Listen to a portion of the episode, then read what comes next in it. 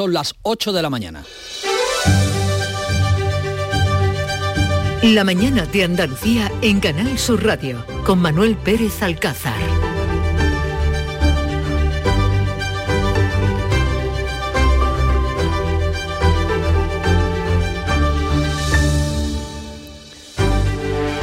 El gobierno trata de evitar la huelga del transporte y tiende la mano a la plataforma convocante que representa a los autónomos y a los pequeños transportistas. Es la respuesta de Moncloa al reto del presidente de esta plataforma precisamente aquí, en estos micrófonos. Los transportistas exigen que el gobierno vele por el cumplimiento del decreto que prohíbe que trabajen a pérdidas. El resto de patronales del transporte se están desligando de esta huelga y hoy decide Fena Dismer, la que representa a las pequeñas y medianas empresas. Otro sector en pie de guerra son los hosteleros que este martes han apagado las luces de bares y restaurantes durante cinco minutos para reclamar al gobierno ayudas para hacer frente a la disparada factura de la luz que está triplicando sus gastos. El presidente de la Junta por su parte y el del gobierno van a coincidir hoy en la inauguración en Baza de la nueva línea eléctrica de gran capacidad que une las provincias de Granada y de Almería. Juanma Moreno llega desde Londres y lo hace con buenas previsiones de turismo bajo el brazo y con gestiones para atraer inversores aeronáuticos. Eso en un miércoles este 9 de noviembre en el que los últimos vídeos publicados de la tragedia del asalto de inmigrantes a la valla de Melilla dejan al ministro del Interior contra las cuerdas y es que las imágenes muestran que hubo muertos en el lado español y que no se les prestó asistencia en contra de lo que asegura Marlasca. El PP pide su dimisión y los socios del gobierno ya no la descartan si no ofrece explicaciones claras y contundentes, pendientes de Estados Unidos, donde ya se recuentan votos de las elecciones legislativas de mitad de mandato que de momento dan ventaja a los republicanos en el Congreso y eh, un empate en el Senado, algo que dejaría a Joe Biden cojo de cara a la segunda mitad del mandato. Aquí una bandera, la blanca y verde, ya tiene su día. El 4 de diciembre será para recordar la jornada en la que cientos de miles de andaluces se echaron a la calle para reivindicar autonomía plena. La mañana de Andalucía. Social Energy. La revolución solar ha llegado a Andalucía para ofrecerte la información del tiempo. Hoy tenemos cielos nubosos y cubiertos con precipitaciones que ya se extienden de oeste a este, más intensa durante la mañana en el tercio occidental y pueden ir acompañadas de tormentas y ser localmente fuertes. Hay activos avisos amarillos en Huelva, en Sevilla y en Cádiz. En el este se esperan lluvia al anochecer. Las temperaturas máximas sin apenas cambios. Vientos de poniente en el litoral mediterráneo y el estrecho, variables flojos en el resto. En noviembre, Black Friday Social Energy. ¿Quieres descuentos de 200 euros en tu instalación o prefieres un cheque regalo en el corte inglés o Amazon? Ilumina tu hogar noche y día consumiendo tu propia energía. Tu instalación en 20 días hábiles con baterías premium. ¿Qué más puedes pedir? Estudio gratuito en el 955 44 11 11 o socialenergy.es y aprovecha las subvenciones disponibles. La revolución solar es Social Energy. Mira, tiene canas, arrugas y 60 años. Ella es auténtica, tiene 22 y es más que una talla. Ser real es ser como eres. Ella es auténtica porque es mujer y no tiene pelo. Somos como somos, así que míranos libre de estereotipos. Soy real, soy auténtica. Instituto de las Mujeres, Ministerio de Igualdad, Gobierno de España. A los que lo hacéis porque os cae bien el vendedor. ¿Qué pasa, Manuel? O porque sabéis que estás echando una mano. O porque le ha tocado a tu amiga. Y si le ha tocado a tu amiga, ¿por qué no te va a tocar a ti? A ver. A todos los que jugáis a la 11, ¡Bien jugado! Porque hacéis que miles de personas con discapacidad sean capaces de todo. A todos los que jugáis a la 11, bien jugado. Juega responsablemente y solo si eres mayor de edad. En Canal Sur Radio, la mañana de Andalucía con Manuel Pérez Alcázar. A las 8 y 4 minutos de la mañana les vamos a contar las noticias de Andalucía y del mundo con Ana Giraldez. El gobierno se abre a hablar con los camioneros y hará todo lo posible para evitar la huelga convocada por la Plataforma Nacional en defensa del sector a partir del próximo lunes. La ministra portavoz Isabel Rodríguez les ofrece colaboración y les pide responsabilidad para evitar que vuelvan a bloquear los suministros del país como en la huelga de marzo. Pedimos eh, también, como están pidiendo las asociaciones mayoritarias, de responsabilidad. Estamos en una situación muy complicada, tenemos que ser todos responsables con los consumidores, con el resto de cadena eh, de distribución de la, alimentación. El Gobierno eh, está dispuesto a colaborar con, el sector y si de lo que se trata es que no están funcionando o que alguien se está saltando la ley, lo que hay que hacer es denunciarlo e impedir que estos hechos se produzcan. Respuesta al reto del presidente de la plataforma en estos micrófonos para evitar la huelga. Manuel Hernández denuncia el incumplimiento del decreto ley que evita que trabajen por debajo de sus costes. Si hay esa voluntad y si se demuestra, los transportistas no queremos huelga, los transportistas no queremos conflictos, ni queremos perjudicar a nadie. Lo que los transportistas no pueden es trabajar para ir arruinándose y cerrando sus negocios día tras día. Eso es lo que tiene que entender el gobierno y la sociedad en general. FENADISMER, la Federación de las Pequeñas y Medianas Empresas, decide hoy si secunda o no las movilizaciones. La Interprofesional de Frutas y Hortalizas Hortifruta pide al sector del transporte que reconsidere el paro indefinido por los daños que puede ocasionar a las exportaciones en plena campaña. Directo desde Almería nos informa María Jesús Recio. Cuéntanos. Hortifruta se une así a las organizaciones que forman parte de la cadena alimentaria para evitar las pérdidas por posibles desabastecimientos en el transporte de mercancías. Han exigido al Gobierno que garantice la seguridad. El presidente de la Interprofesional de Frutas y Hortalizas, Francisco Góngora, pide cordura al sector del transporte.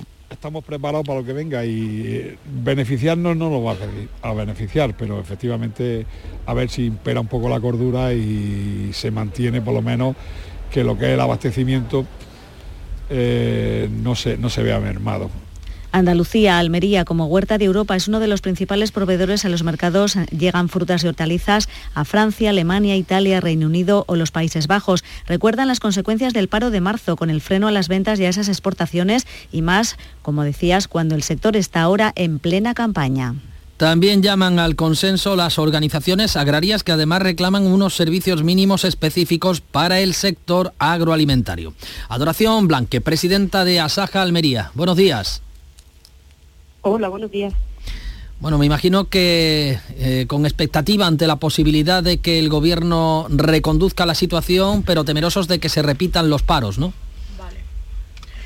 Sí, efectivamente, como bien decía, ahí estamos en plena campaña y la verdad es que, bueno, si se produce la misma situación que en la anterior huelga, pues la verdad es que nos afecta bastante porque no, no existía la posibilidad de poder cumplir pues con esos servicios mínimos que hay en cualquier huelga y que permite pues sobre todo el abastecimiento, porque si no pues es prácticamente imposible. Además, en la anterior ocasión lo que ocurrió no solamente era que no podían salir camiones de larga distancia, sino que incluso los propios agricultores no podían tener acceso a las centrales hortofrutícolas pues, para llevar el género y para poder ser manipulado y envasado.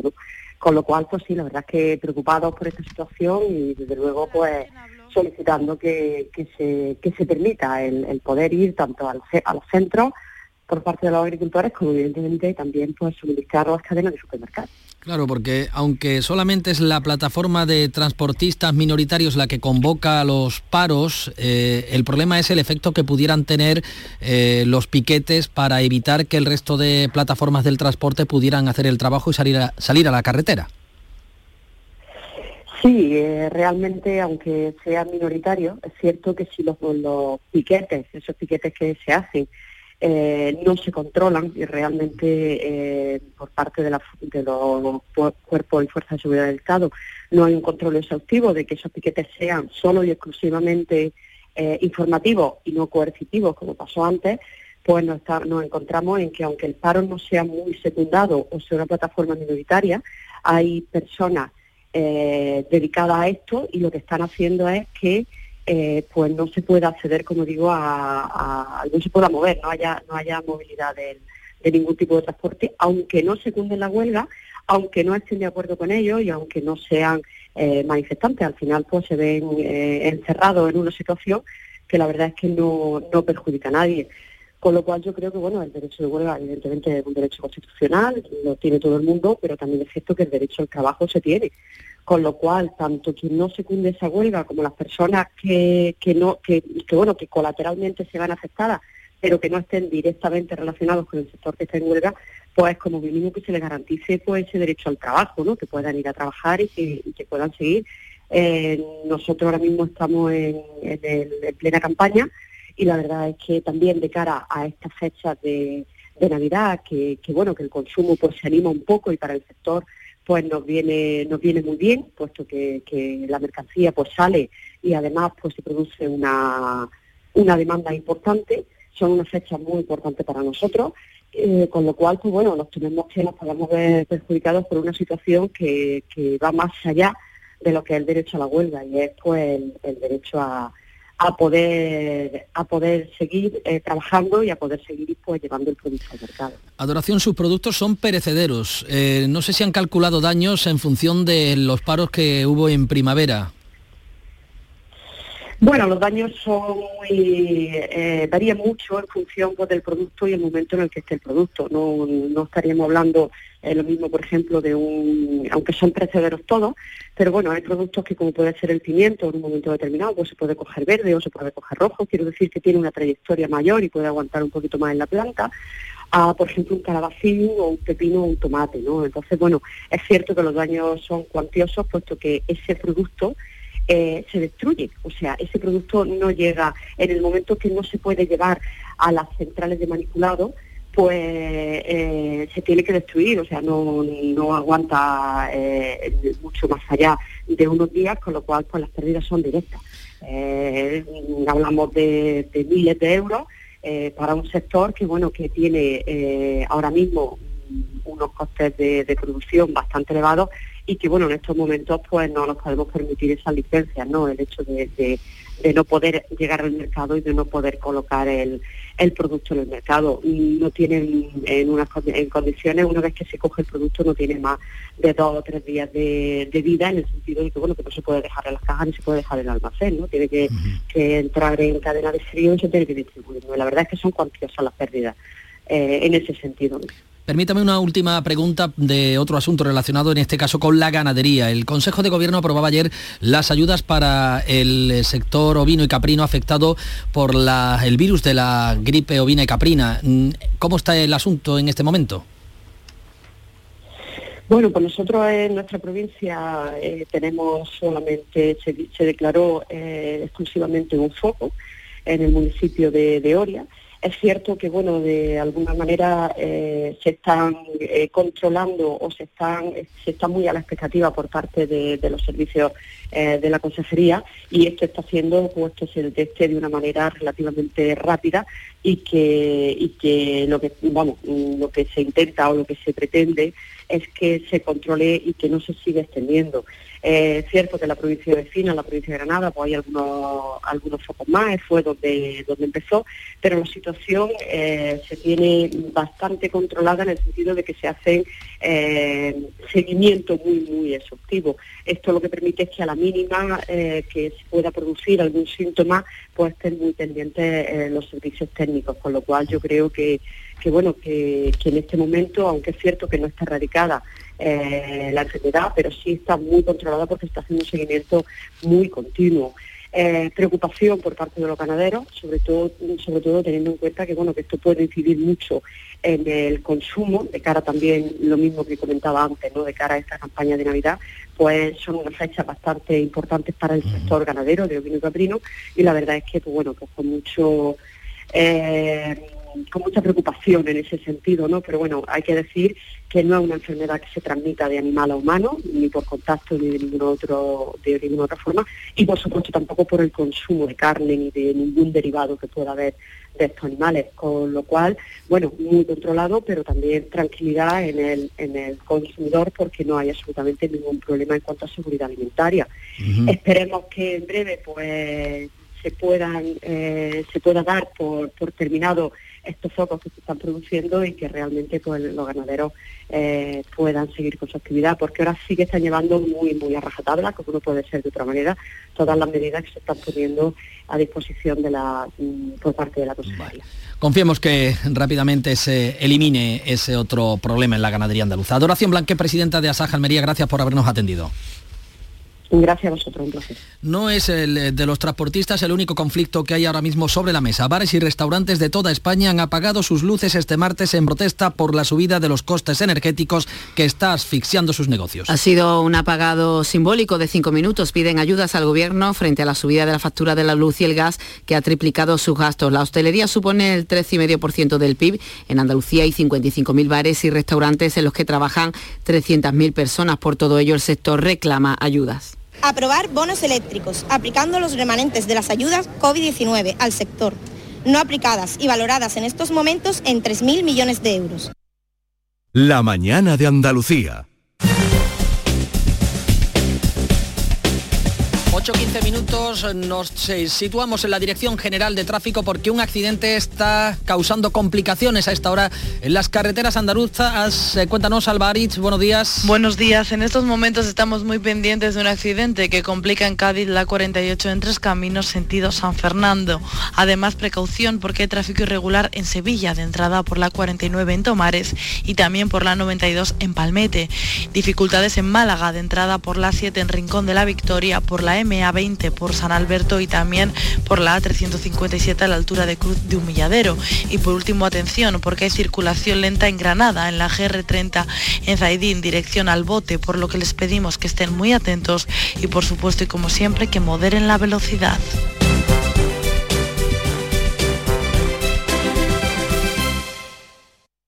Andalucía registra exportaciones en récord. Para seguir creciendo, no te pierdas Stenda Global, el mayor encuentro sobre comercio exterior de Andalucía que se celebra los días 16 y 17 de noviembre en Málaga. Inscríbete en www.estendaglobal.es. Impulsa tu empresa en el mundo. Andalucía se mueve con Europa. Unión Europea, Junta de Andalucía. Hola, hijo. ¿Cómo te van las cosas? Dice mi mujer que trabajo demasiado y que tengo mucha tensión acumulada. ¿Tensión? ¿Y tú qué has hecho? Yo, garbanzos. Mmm, garbanzos. Anda, siéntate y come. Legumbres la pedriza. Tómate tu tiempo. Solicita tu cheque escolar de 100 euros por cada hijo o hija en cualquiera de las etapas de la enseñanza obligatoria. Si tu renta familiar es inferior a 15.000 euros, no dudes en pedir este cheque en la Secretaría Virtual de la Consejería de Desarrollo Educativo y Formación Profesional. Consulta las condiciones en juntadeandalucía.es barra educación. 100% comprometidos con las familias andaluzas. Junta de Andalucía. En Canal Sur Radio, la mañana de Andalucía con Manuel Pérez Alcázar. A las 8 y 17 minutos seguimos con otros asuntos. Los últimos vídeos de la tragedia en el asalto de la valla de Melilla dejan al ministro del Interior contra las cuerdas. El Partido Popular pide su dimisión, a la que ya se suman los socios parlamentarios del gobierno. Las nuevas grabaciones publicadas muestran que los migrantes atrapados en la avalancha cayeron también al lado español y que no recibieron asistencia ni de Marruecos ni de España. Marlasca ha vuelto a negar este martes en la Comisión de Gastos Reservados del Congreso. La Guardia Civil actuó en parámetros de legalidad, proporcionalidad y necesidad, y siguiendo unas órdenes y instrucciones muy claras de proteger la frontera de la Unión Europea española de cualquier ataque violento. Ningún hecho trágico aconteció en territorio español. El PP y varios de los socios parlamentarios del gobierno, como Esquerra o Bildu, piden la dimisión o el cese del ministro. Unidas Podemos, socio del gobierno, reclama una comisión de investigación. La portavoz del PP, Cuca Gamarra, exige explicaciones y el cese del ministro. Las explicaciones que le hemos pedido las debe dar en la Comisión de Interior o en el Pleno, como le ha pedido el Partido Popular. Lo que nos sorprende es que todavía no haya sido cesado por parte de Pedro Sánchez después de tener constancia de que el ministro mintió en sede parlamentaria los socialistas defienden a Marlasca, que hoy va a explicar al defensor del pueblo cómo se grabaron las imágenes del 24 de junio. No es el único conflicto entre los socios del gobierno. La vivienda abre otra fuente de discrepancias entre el Partido Socialista y Unidos Podemos que se acusan mutuamente de mentir. Fuentes del Grupo Confederal han acusado este martes a los socios del gobierno de haberse aliado con el Partido Popular para tumbar tres enmiendas en los presupuestos eh, para eh, centrarse, que están centradas tres enmiendas en políticas de vivienda. Además, Esquerra Republicana, uno de sus eh, socios parlamentarios de uno de los socios parlamentarios de Pedro Sánchez valora el informe preliminar del Parlamento Europeo que da por probado que se espió a 65 independentistas catalanes con el programa Pegasus.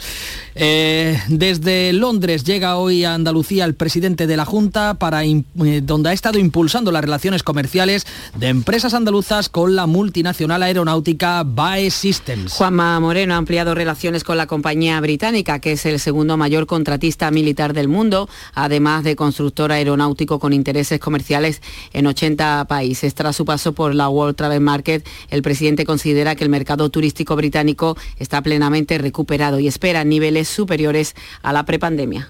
Cifras al final del 2022 van a ser netamente positivas y creo además que la seguridad que ofrece un destino como Andalucía va a ser una garantía en el año 2023 donde hay enormes incertidumbres como consecuencia también del conflicto armado, de la guerra de, Rusia a Ucrania. ¿no? Todo eso va a jugar a favor de Andalucía y creo que vamos a tener un 22 bueno y un 23 previsiblemente también bueno. Andalucía aspira a acoger el encuentro bienal de los operadores mundiales de golf. Juanma Moreno, que llega de Londres y que la semana que viene viajará a Egipto para participar en la cumbre sobre cambio climático, un problema eh, al que se ayudaría a combatir utilizando energías renovables, para lo que Andalucía es eh, pionera y punta de lanza. Y precisamente para hablar de energía, hoy va a estar el presidente de la Junta en la localidad granadina de Baza con el presidente del gobierno, Pedro Sánchez, inaugurando la nueva subestación eléctrica que va a unir las provincias de Granada y de Almería. Cuéntanos, Laura Nieto no solo la subestación, también la línea eléctrica de 400 kilovatios entre Caparacena, en Atarfe y Baza. La infraestructura que se inaugura tiene una longitud de 122 kilómetros y 241 torres. La inversión realizada por Red Eléctrica ha superado los 90 millones de euros. La línea 400 Caparacena-Baza-La Ribina, en Almería, servirá de apoyo a la electrificación del corredor mediterráneo y de la alta velocidad. Se trata, lo que se inaugura hoy, del primer tramo de la autopista eléctrica que unirá ambas provincias y que tiene como objetivo el refuerzo de la red de transporte, integrar el recurso renovable disponible e incrementar la seguridad y la calidad del suministro eléctrico. Los abogados del rey Juan Carlos defienden su inmunidad ante la demanda de Corina Larsen por supuesto acoso y difamación. Los letrados han defendido este martes ante el Tribunal de Apelación de Londres su inmunidad, ya que los hechos objeto de la demanda se produjeron entre 2012 y 2014, cuando aún era jefe del Estado. Según Larsen, el monarca la habría sometido a un intenso acoso personal utilizando el Centro Nacional de Inteligencia. La defensa lo niega.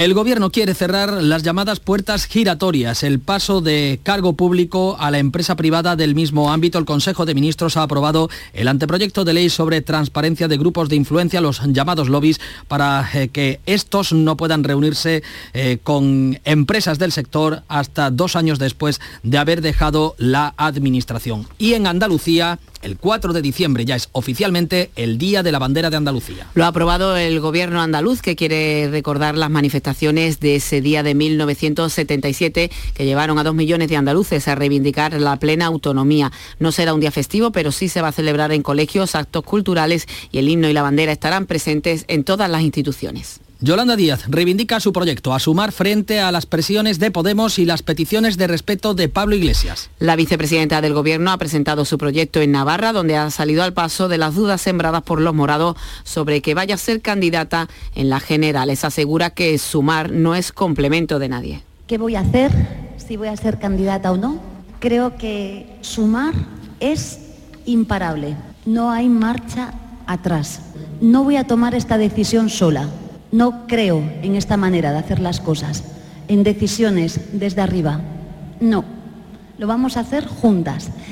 Si vosotras queréis, yo estoy dispuesta. La exdiputada andaluza por Vox, Macarena Olona, remete contra su antiguo partido del que asegura que podría ser ilegalizado por falta de democracia interna. En una entrevista televisiva, Olona ha admitido por primera vez que su candidatura en las elecciones andaluzas fue un error. Tengo clarísimo que fue un error, un error inmenso y, un error que he cometido ante los españoles, el aceptar asumir la candidatura en Andalucía. Claro, con perspectiva y con el tiempo, es evidente que uno puede hablar con mucha más firmeza. Reunido con alcaldes de municipios de más de 55.000 habitantes, el líder del PSOE, Juan Espadas, ha reclamado al gobierno andaluz que mejore la financiación de los ayuntamientos Todos aquellos que quieran ayuntamientos y gobiernos locales comprometidos con la vivienda, sin duda van a tener un proyecto socialista que poder elegir. Una oferta de precio asequible que claramente sea liderada y promocionada y promovida desde un ayuntamiento con los organismos competentes. La empresa encargada de realizar el peritaje del teléfono de Miguel Carcaño, el asesino de Marta del Castillo, anuncia ahora que entregará de forma inminente los resultados de su trabajo en los juzgados de Sevilla. Pilar González. Un anuncio que llega después de que el juez instructor haya archivado esta pieza tras esperar el informe del perito sobre el teléfono móvil del asesino confeso durante seis meses. El juez ha negado que también se estudien los teléfonos de los que en principio estuvieron implicados en el caso, pero quedaron absueltos. El caso es que el director de la empresa que analiza el teléfono, Jorge Coronado, ha explicado aquí en Canal Sur Radio qué se puede conseguir con este tipo de estudio. La mayoría de dispositivos móviles están haciendo una comunicación con las antenas en todo momento eso queda registrado y nosotros podemos triangular y calcular por dónde ha pasado. La tecnología utilizada ahora ya existía cuando se cometió el crimen, pero hasta ahora no se ha empleado. La familia ya no quiere buscar más culpables. Su único objetivo es encontrar el cuerpo de la joven asesinada. En enero se cumplirán 14 años del crimen. El juzgado de menores de Jaén ha acordado el internamiento cerrado con carácter cautelar de un menor de 15 años por presunta implicación en un delito de agresión sexual a otra persona que también era menor. Cuéntanos, Alfonso Miranda. El juzgado ha tenido en cuenta la gravedad de los hechos, así como la situación del menor y la necesidad de proteger a la víctima, por lo que se le ha impuesto la prohibición de acercarse o comunicarse con la menor. El juez de menores de Jaén ha alertado de la circunstancia de que cada vez menores de más corta edad se ven envueltos en la comisión de hechos delictivos de mayor gravedad y también que tienen menor conciencia de los hechos en los que se ven implicados y sobre todo de las consecuencias que pueden conllevar. Y desde el exterior la información hoy la centra Estados Unidos, donde ya se están recontando los votos de las elecciones legislativas de mitad de mandato. En los resultados eh, provisionales, Alaska cerraba las urnas a las 7 de la mañana, los republicanos cobran ventaja. El recuento está en proceso, los primeros resultados dan esa clara victoria a los republicanos en el Congreso. En el Senado hay ligera ventaja de los demócratas. Donald Trump ya ha salido a hablar muy optimista. And we have a lot of other good ones going out there. Herschel's leading right now.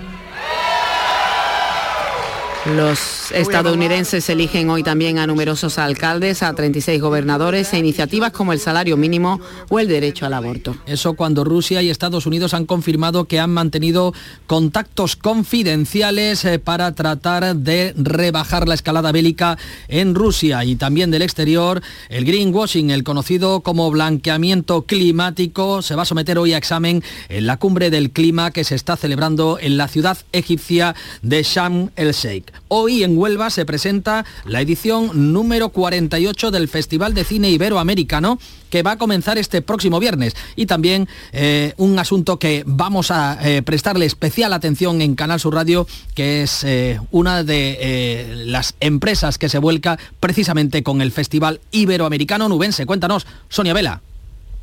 Sí, son días de mucho trabajo, Manuel, para ultimar los detalles en la organización de uno de los emblemas culturales de la provincia. En unas horas, en la Casa Colón se va a dar cuenta de toda la programación del festival, que incluye en total 130 películas. Por el máximo galardón, el Colón de Oro, compiten 12 largometrajes que vienen de triunfar en otros festivales internacionales de mucho prestigio y algunos preseleccionados para presentar a sus países para representar a sus países en los Oscar, como destaca el director del certamen Manuel H. Martín. Película, tenemos la ganadora de la mejor película en el, en el reciente Festival de Locarno, películas que vienen de Venecia, de Sandan, de Bafisi, de festivales internacionales y que ayudan también para, para seguir apostando por el prestigio en una programación oficial aquí en Huelva. Y pasado mañana viernes será la gala inaugural con la que se subirá el telón a siete días de cine en la provincia. Festival Iberoamericano de Cine de Huelva en el que se va a volcar Canal Sur. Por cierto, permítanos que hablemos de esta casa. Todos los canales digitales oficiales de Canal Sur en su conjunto han superado este martes los 5 millones de suscriptores totales y los 4.837 millones de visualizaciones desde que en septiembre de 2008 la Radio y Televisión Pública de Andalucía abriera el primero de estos espacios en YouTube. Por eso les agradecemos su confianza. 8 de la mañana, 28 minutos. La mañana de Andalucía. Buenos días. En el sorteo del cupón diario celebrado ayer, el número premiado ha sido 62.799 62799. Serie 025 25. Hoy, como cada día, hay un vendedor muy cerca de ti repartiendo ilusión. Recuerda que este viernes día 11 se celebra el sorteo 11 del 11 de la 11, con un premio de 11 millones de euros y 11 premios de un millón. Cómpralo ya. A todos los que jugáis a la 11, bien jugado.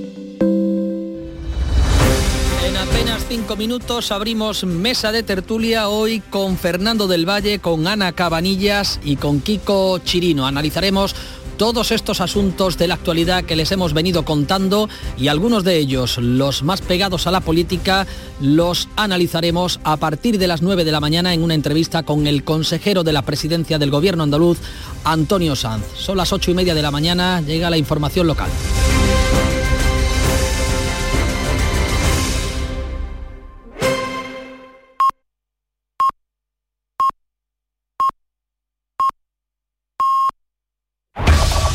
En la mañana de Andalucía de Canal Sur Radio, las noticias de Sevilla.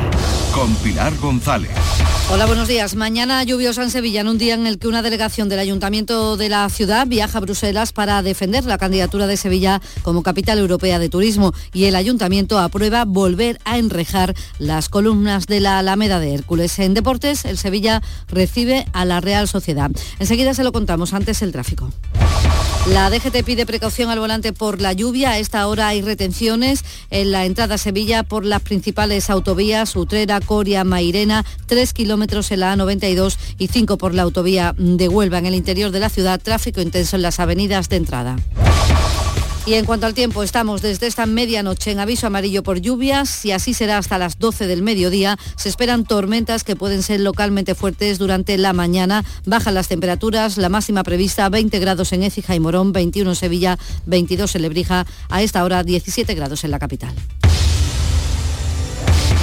Bienvenidos a Sacaba. Mil metros de electrodomésticos con primeras marcas. Grupos Whirlpool, Bosch y Electrolux. Frigoríficos, lavadoras, hornos, vitros. ¿Quieres más? Aires acondicionados, aspiradoras, pequeños electrodomésticos. Y financiamos en 12 o 20 meses sin intereses solo tú y Sacaba. Tu tienda de electrodomésticos en el Polígono Store en calle nivel 23. Ven a ver nuestra exposición y sus 25 años de experiencia. Sacaba. Reciclos llega a tu ciudad. La nueva aplicación con la que podrás ganar premios solo por reciclar. Participa reciclando latas y botellas de plástico de bebidas. Cuida tu entorno y gana premios. Descárgate la aplicación Reciclos y empieza a formar parte del reciclaje del futuro. Ecoembes. Una delegación del Ayuntamiento viaja hoy a Bruselas para defender la candidatura de Sevilla como capital europea de turismo inteligente del 2023. Sevilla apuesta por un nuevo modelo turístico basado en la responsabilidad y en la sostenibilidad. También la capital va a acoger la cumbre europea de la Asociación de Viajes de Asia-Pacífico el año que viene. Lo ha anunciado el alcalde Antonio Muñoz.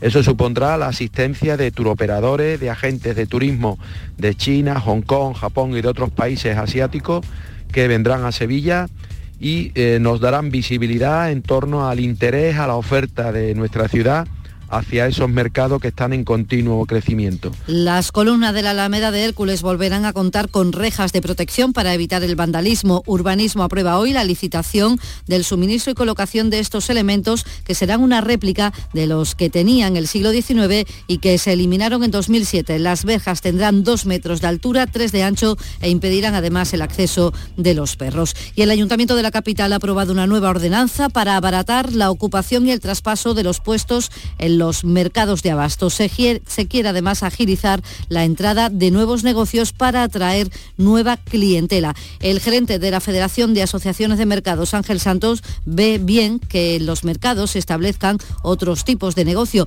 pero reconoce la dificultad de abrirlos por la tarde como se hacía hace unos años, aunque se estudian otras opciones que llama puestos fríos. Tener eh, puestos de puntos fríos, es decir, que si tú compras por la mañana, poder dejarte la mercancía en un puesto que tenga su taquilla fría o, o dependi dependiendo de la compra, puedas recogerlo y no tenga por qué estar el negocio abierto durante 12 a 14 horas para cubrir todo ese abanico de, de compra. La audiencia de Sevilla juzga hoy a cuatro hombres por robar violentamente un coche y emplearlo para cometer un alunizaje contra un bazar oriental en San Jerónimo. A su responsable terminaron atropellándole y agrediendo, robando el dinero de la caja. La Fiscalía pide 14 años de cárcel para uno de ellos, de los detenidos, 10 años para los otros tres. Deportes, Nuria Gaciño, buenos días. Muy buenos días. El Sevilla recibe esta tarde a las 7 a la Real Sociedad con la urgencia de ganar si quiere estar tranquilo durante el parón liguero por el Mundial. Consciente de lo mucho que hay en juego, San Paoli ha comparado el partido de hoy con una final de la Copa del Mundo. Hasta última hora se va a estar pendiente de Acuña, el Papu Gómez, Nianzú y Fernando. No estará Montiel, al que le han caído tres encuentros de suspensión por su expulsión en el derby. Un partido de castigo, en cambio, para Borja Iglesias y Fekir, que no estarán, por tanto, mañana ante el Valencia en Mestalla. Gracias, Nuria. En Cultura, en el Festival de Cine Europeo, se estrena hoy en el Lope de Vega el documental Un día Lobo López, en el que se cuenta cómo fue el proceso de creación de Échate un cantecito. Su director, Alejandro Salgado.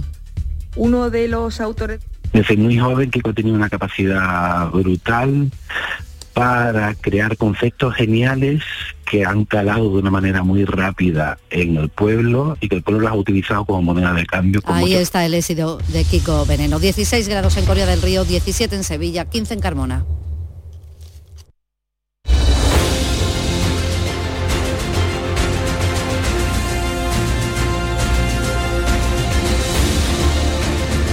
Las 8 y 35 minutos de la mañana, en la mañana de Andalucía en Canal Sur Radio, vamos a abrir mesa de tertulia, mesa de debate hoy con Fernando del Valle, con Ana Cabanillas y con Kiko Chirino. Mira, tiene canas, arrugas y 60 años. Ella es auténtica, tiene 22 y es más que una talla. Ser real es ser como eres. Ella es auténtica porque es mujer y no tiene pelo. Somos como somos, así que míranos libre de estereotipos. Soy real, soy auténtica. Instituto de las Mujeres, Ministerio de Igualdad, Gobierno de España. Vas en patinete por el parque mientras bebes un refresco. Te lo acabas y guardas la lata para después depositarla en el contenedor amarillo para que se convierta en la rueda de un patinete de alguien que pasea por el parque mientras se bebe un refresco. Se lo acaba y guarda. En la economía circular, cuando reciclas, los envases de aluminio se convierten en nuevos recursos. Recicla más, mejor, siempre. Junta de Andalucía, Federación Andaluza de Municipios y Provincias y Ecoembes. ¿Y tú? ¿Qué radio escuchas? Y desde el pelotazo o desde el yuyu escucho casi todas partes de cada hora. Escucho a Vigorra. Mi programa favorito es El Club de los Primeros, el Yuyu, Vigorra. Manolo Gordo, que también los fines de semana pone una musiquilla muy buena y nos acompaña mucho. Canal Sur Radio, la radio de Andalucía. Yo, escucho Canal Sur radio.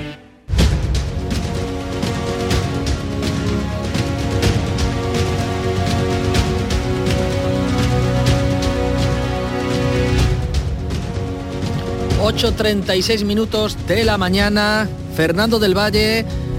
¿Qué tal? Responsable de la edición andaluza de ABC desde Málaga. Fernando, buenos días. Hola, muy buenos días. Imagino que todavía no llega la lluvia a Málaga. ¿Qué va? Aquí es que ni una gota ni perspectivas de que la haya. Terrible. Pues es la, la, única buena noticia o una de las pocas que podemos ofrecer en el día de hoy. Parece que ya está lloviendo en algunos puntos de Andalucía, aunque eso sí, débilmente. Como está muy cerquita de Málaga, imagino que en Granada tampoco ha caído de momento nada. Kiko Chirino, ideal de Granada. Buenos días.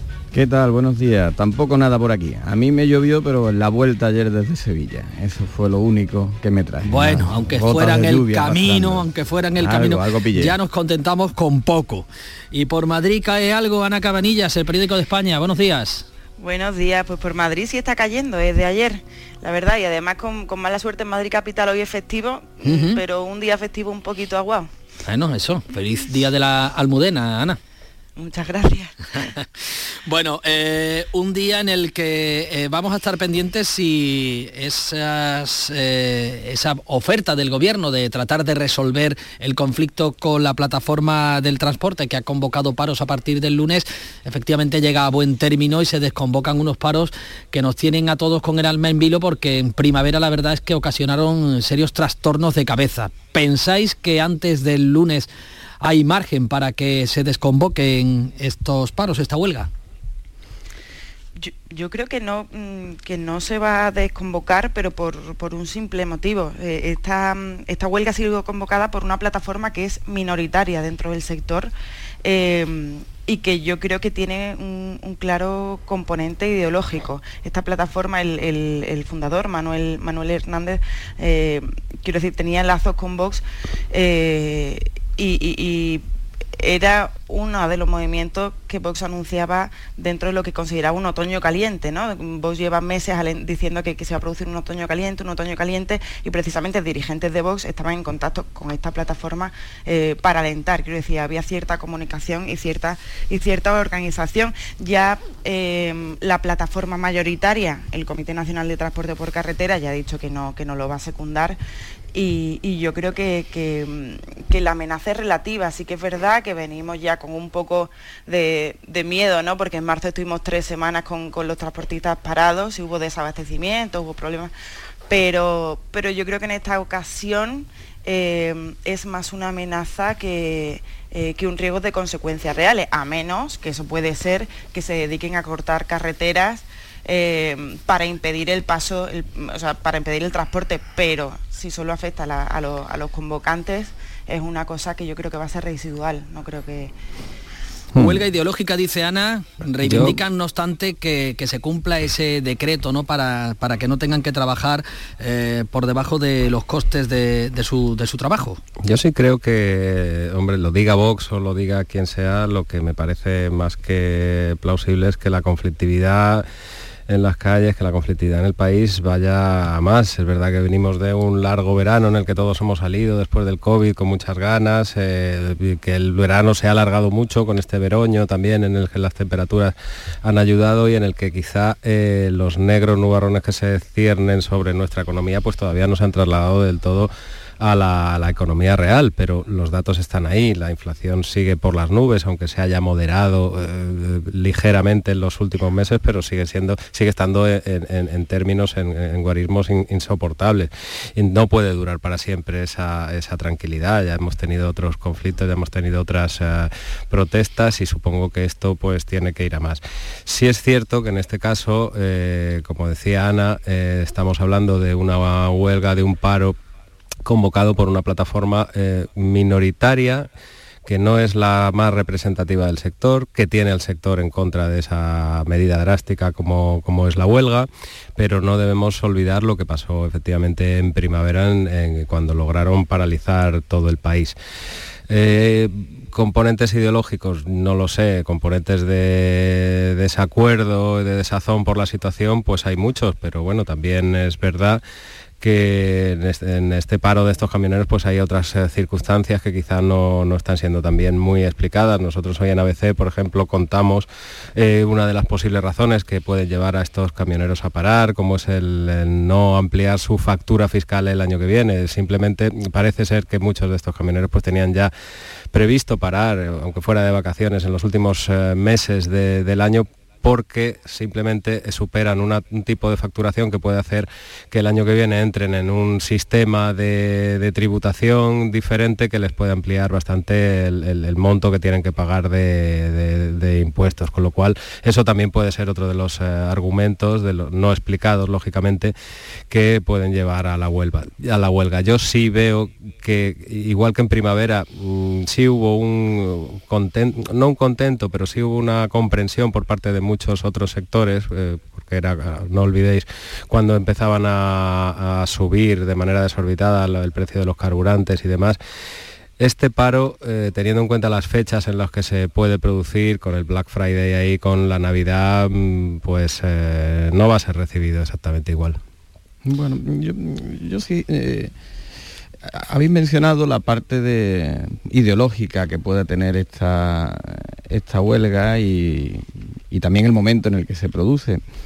Por, definición, cualquier protesta o huelga tiene algo de ideológico bastante y bastante también de oportunista. Nadie hace un paro de este tipo en un momento en el que no tenga ninguna potencial incidencia en el, mercado.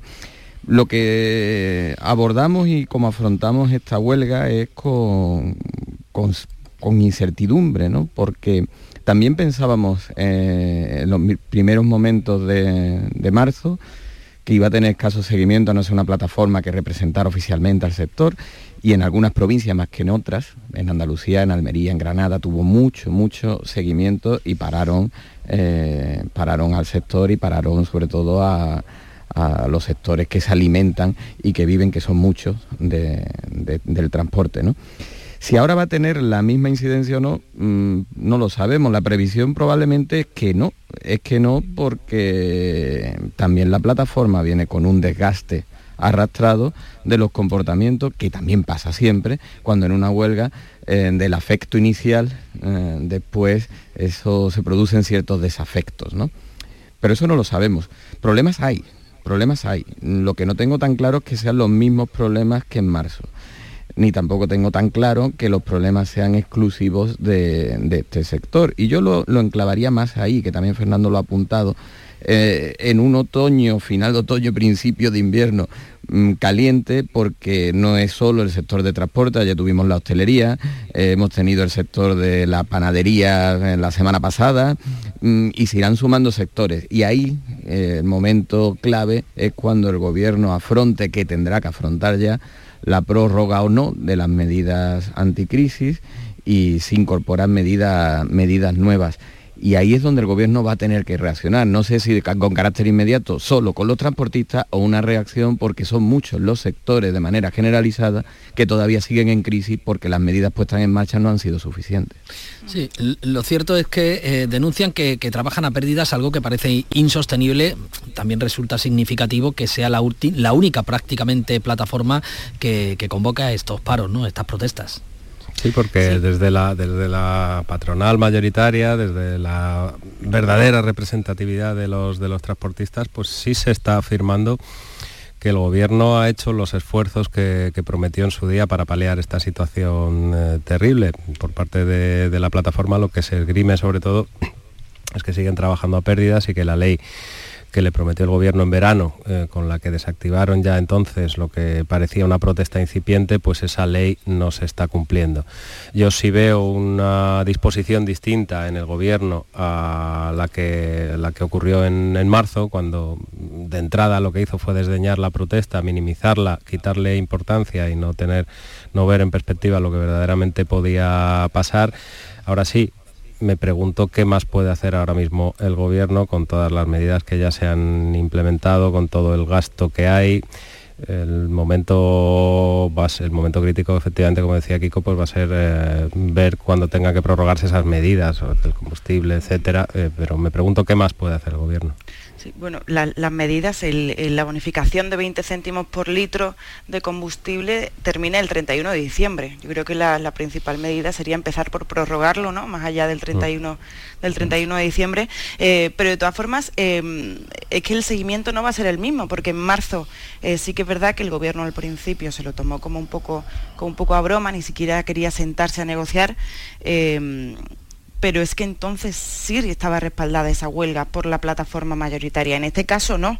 Eh, sí que es cierto que eh, lo que dicen es que trabajan a pérdidas, pero es que el aumento de costes eh, ha afectado a todos los sectores, a todos los sectores productivos y lo que ha dicho el gobierno es que bueno, que si alguien incumple esa ley que ya está en marcha, que prohíbe el trabajo a pérdida, que lo que tiene es que denunciar a, la, inspección de trabajo, mm. ¿no? que hay sanciones de hasta 4.000 euros. De todas formas, yo creo que sí hay un riesgo que es real, que, que aunque esta plataforma que lo convoca es, minoritaria, puede que canalice eh, el malestar social, que es patente, y, eh, eh, y, es muy importante que aunque sean que aunque sean autónomos no y, esté convocado por un, por una eso por un sector que, no es amplio eh, puede que sea esa espita no que se abra y que, que, no sabes. Yo creo que de ahí viene también la incertidumbre que hay que hay en el gobierno que esta vez no se lo toma tan a broma como en marzo.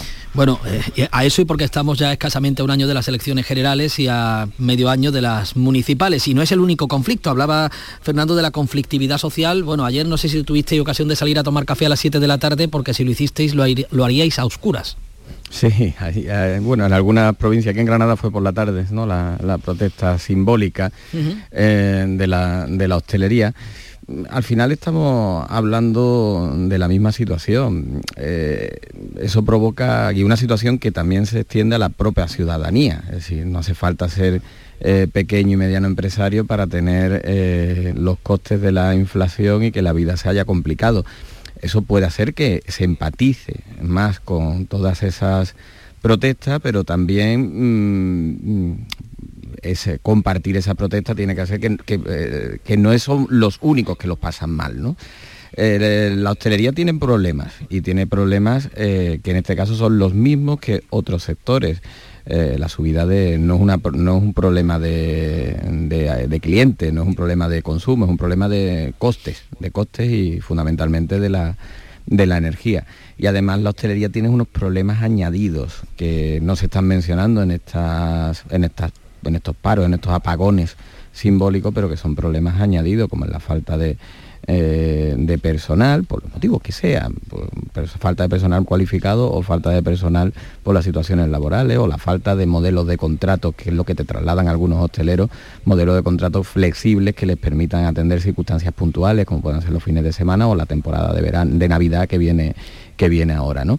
Es un problema más, en un sector más, pero no podemos pasar por alto la importancia que tiene la hostelería todavía en la economía andaluza, que aunque se está desarrollando en muchos polos, las mayores industrias, las mayores fábricas de estas, o al menos las más extendidas y numerosas, son los bares, ¿no? Entonces vamos a tener que tener cuidado también con ese, con ese sector. Y, te, más, eh, eh, la hostelería viene de dos años malísimos como han sido los de la pandemia, los de las restricciones, en el que seguramente han sido uno de los sectores más eh, golpeados por todas aquellas medidas que, hubo que tomar, con lo cual se les junta el hambre con las ganas de comer y nunca mejor dicho. Y eso dentro de la paradoja que tú sales a tomar café una tarde como la de ayer o sales a tapear en un fin de semana y es que ves todo absolutamente lleno y sin embargo es que no le salen las cuentas. Pues efectivamente eso es lo que al final nos está pasando a todos. No tenemos ganas de dejar de vivir como nos apetece vivir, sobre todo como nos apetece vivir eh, después de todo lo que nos hurtó la pandemia, mm, pero poco a poco vamos a darnos cuenta de que es que no nos llega no para llegar a fin de mes, sino para llegar a mitad de mes, tal y como se está poniendo la cosa y cuando nos vayan actualizando a los que tenemos la hipoteca mensual, con lo cual sí creo que el, conflicto de la hostelería, el conflicto de los camioneros, eh, ya se dio el del pan, que lo ha citado antes mm. Kiko, eh, se va a reproducir en, muchísimos otros, en muchísimos otros sectores, lamentablemente. Sí, y a, la hostelería además eh, no solo es que le aumenten los costes, porque es que la factura de la luz estamos viendo que es que se multiplican por dos o por tres en algunos casos, ¿no? Es que claro, todo, eh, todo el ambiente social, toda esta incertidumbre, es que a ellos les repercute, es que además de que les suben los costes, aumenta el consumo. Y esta es una situación que va a ir a más mm. conforme vaya entrando el invierno, en las facturas domésticas vayan yendo a más, eh, al final de lo que puedes prescindir es, de, es del ocio, ¿no? Es de mm. bajarte al bar, tomarte una una tapita. Y, están en una situación muy difícil porque tampoco pueden parar porque cada hora que paran son menos ingresos todavía, con lo cual eh, esto es una crisis que puede estallar, pero, por, pero sin darnos cuenta, y, y, no es que hagan huelga o dejen de hacer huelga, es que lo que vamos a ver son empresas que cierran. A ver, ya sabemos que Fernando Grande Marlasca no va a ser el candidato del PSOE a la alcaldía de Madrid, lo ha descartado el líder socialista madrileño, lo que no sabemos es lo que va a durar en el Ministerio del Interior, porque se le está cerrando el cerco una vez que las imágenes que estamos viendo de los vídeos de aquella tragedia de junio en la valla de Melilla evidencian que, sí que hubo muertos en el lado de la valla española. Ana, tú que estás en Madrid, no, no vaya a tener candidato Marlasca. no vamos a tener candidato porque el vato dijo ayer que iba a ser una mujer. Aunque yo permitirme la licencia ahora con la ley trans, en función de lo que diga él que es, podría ser, porque ya, ya en función, ya si dice que es una mujer, no hay discusión. Entonces, no, pero parece ser que no, todo, todo apunta, eh, o lo que la, persona que toma más fuerza es Reyes Maroto, eh, que ya recordemos que, en las elecciones autonómicas se presentó como la vicepresidenta de Ángel Gabilondo, que fue aquel episodio que tuvo mucho eco, ¿no? que salió en un meeting con una navaja que le habían mandado eh, haciendo una campaña electoral con eso, resulta que al final era de una persona que estaba bueno, desequilibrada y se, y se lo había mandado. Eh, entonces, de ahí es por donde puede venir todo eso, ¿no? Es una persona que ya inició su desembarco en, en, en Madrid eh, y que ahora podría desembarcar por completo. Ahora sí, es una completa desconocida por mucho que, forme parte del Consejo de Ministros. Pues va, a esperar el, PSOE a, anunciar, ¿eh? por no, por no provocar el desgaste, en este caso de la candidata, si se confirmase lo de Maroto. En cualquier caso, eh, el que parece que está en el alero cogido con alfileres es el ministro del Interior. Sí, otra vez, ¿no? No, otra vez, ¿no? Digo otra vez, eh, cogido otra vez, presionado por los propios socios del PSOE, eh, socios y aliados en el Congreso y su socio en el gobierno, que ya hemos asimilado que el socio de gobierno también cuestione estas, eh, todo este tipo de gestiones o de crisis que se resulta paradójico cuando reclama información a la que al menos desde el gobierno debería de tener acceso. Información que ni siquiera todavía cuando va una comisión, a mí me parece llamativo que vaya una comisión de diputados a, visitar el lugar y, y a ellos también las la información y las imágenes que se le ofrezcan ni siquiera sean completas, sean partes o editadas y se les emplaza una nueva ocasión para ofrecerles las imágenes completas, ¿no? Eh, algo se está haciendo mal, sobre todo cuando, cuando pretendemos buscar certezas y cada vez que buscamos certezas encontramos más dudas. Esas dudas tienen acorralado a, a Grande Marlasca porque la comisión de investigación parece cada vez más inevitable y una comisión de investigación por este asunto donde las imágenes eh, son tan difíciles de soportar y en un periodo preelectoral una comisión de investigación muy incómoda. Ahí será clave también el papel que juegue el PP, que mm, de la postura inicial, ayer ya pasaba a decir que no descartaba nada, por lo cual la comisión de investigación, si los socios de Sánchez y de Gobierno eh, están en esa línea, eh, se, antoja, se antoja inevitable. Hmm. Merecemos un gobierno que no nos mienta, que dijo aquel, ¿no? Es verdad que Marlasca está siendo puesto absolutamente en el, en el disparadero por prácticamente ya todo el espectro político y lo que es más importante, como se ha venido diciendo, pues no solo por la mayoría de la investidura, sino por miembros del partido del propio gobierno, que además están siendo los más vehementes en la crítica a la actuación en aquel fatídico 24 de junio en, la valla de Melilla. Eh, es que no se entiende tanto, tanto oscurantismo. Yo lo único que, eh, la razón en la que puedo enmarcarlo es que está, eh, el tema de la inmigración toca a un argumento medular de este gobierno que se decía progresista. Recordemos que Marlasca era el que iba a quitar las concertinas, que nada más llegar Pedro Sánchez al gobierno fue el que acoge al barco Open Arms en puerto después de que hubiera sido rechazado y esto es un tema que le toca muy en la medular. Entonces aquí estamos eh, sin saber verdaderamente todavía qué ha pasado, pero cada vez con más certezas de que la versión oficial que ha venido defendiendo Marlasca, no solo Marlasca, recordemos que también Pedro Sánchez desde el principio ha apoyado la actuación, negando que se hubieran dado muertos en territorio español y también apoyando la actuación de la gendarmería marroquí, cuando ya pues las imágenes están dejando eh, más que claro que aquello fue una tragedia humanitaria de, enormes, de enormes consecuencias. Es brutal esa tragedia, eh, también creo que hay que ponerse en la piel de los guardias civiles que, que estuvieran ahí con esa responsabilidad de mantener el orden en una frontera que se vieron absolutamente desbordados. En aquel punto eran cinco guardias civiles para 2.000 inmigrantes saltando la valla es un tema delicado en el que lo, importante para mí es el oscurantismo que, estamos percibiendo en, este gobierno, que no quiere decir, parece que no quiere decir la verdad. Eh, vamos a ver qué consecuencias termina teniendo. Sí, porque más allá de la gestión, ayer decía el coordinador del Partido Popular, más allá de la gestión está eh, la versión que se está ofreciendo de los hechos, ¿no? Las imágenes están desmintiendo mm, de manera bastante evidente eh, la versión oficial del ministro del Interior. Sí, es que las versiones han cambiado también en las últimas horas, ¿no? Recordemos que Marlaska dijo que no, se había, no había habido ningún muerto en territorio español eh, y defendía también la actuación de la policía, de, la, policía marroquí.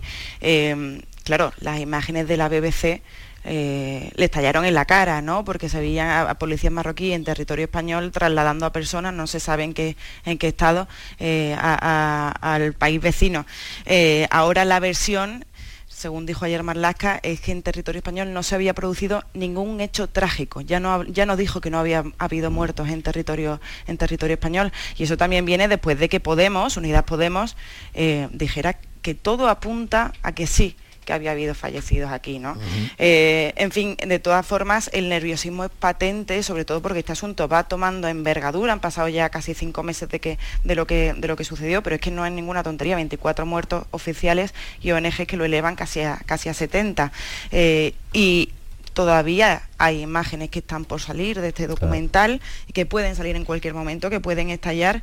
Y yo lo que me, yo lo que me hago es una reflexión, porque yo eh, pienso que si este episodio eh, desgraciado hubiera tenido lugar eh, bajo un gobierno del Partido Popular, las calles habrían ardido las calles habrían ardido pues y, y, las responsabilidades se habrían depurado.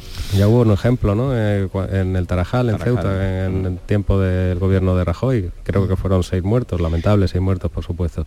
Efectivamente, las versiones están cambiando con solo unos minutos de, grabación que mm. hemos, a los que hemos tenido acceso. Si se conoce el vídeo. Sin tener la versión pues, definitiva todavía. Efectivamente. Pues ya veremos si hablábamos antes de Reyes Maroto, si hay crisis de gobierno para las candidaturas socialistas a las elecciones eh, autonómicas y municipales y en esa crisis de gobierno pues pueda entrar algún otro ministro, en este caso el de Interior, ¿no? Bueno.